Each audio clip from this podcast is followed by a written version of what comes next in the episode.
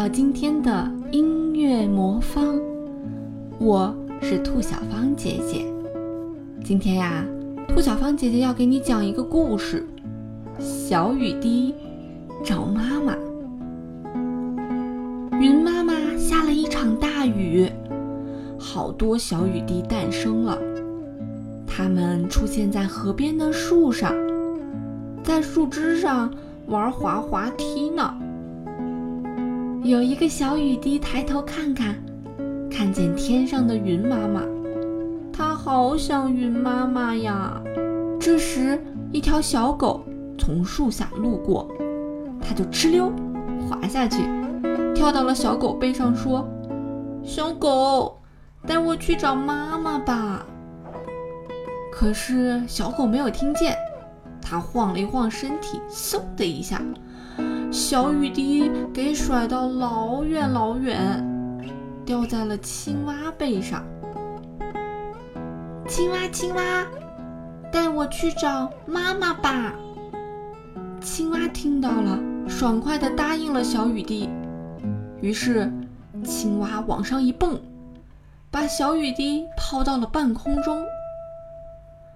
可是，小雨滴离妈妈还远着呢。而且，它又掉了下来，掉在了小甲虫的背上。小甲虫，小甲虫，带我去找妈妈吧！小甲虫爽快地答应了。它开始往上爬。它爬到花朵尖上，够不到云妈妈；又爬到灯芯草顶上，还是够不到云妈妈。没办法，小雨滴只好请小鸟帮忙了。小鸟，小鸟，带我去找妈妈吧！小鸟爽快地答应了。只是小雨滴在小鸟背上还没站稳，小鸟就呼地飞了起来。小雨滴一个跟头栽下去，掉到一片红树叶上。红树叶给它一撞。就从树上啊落了下去，落到了小溪里。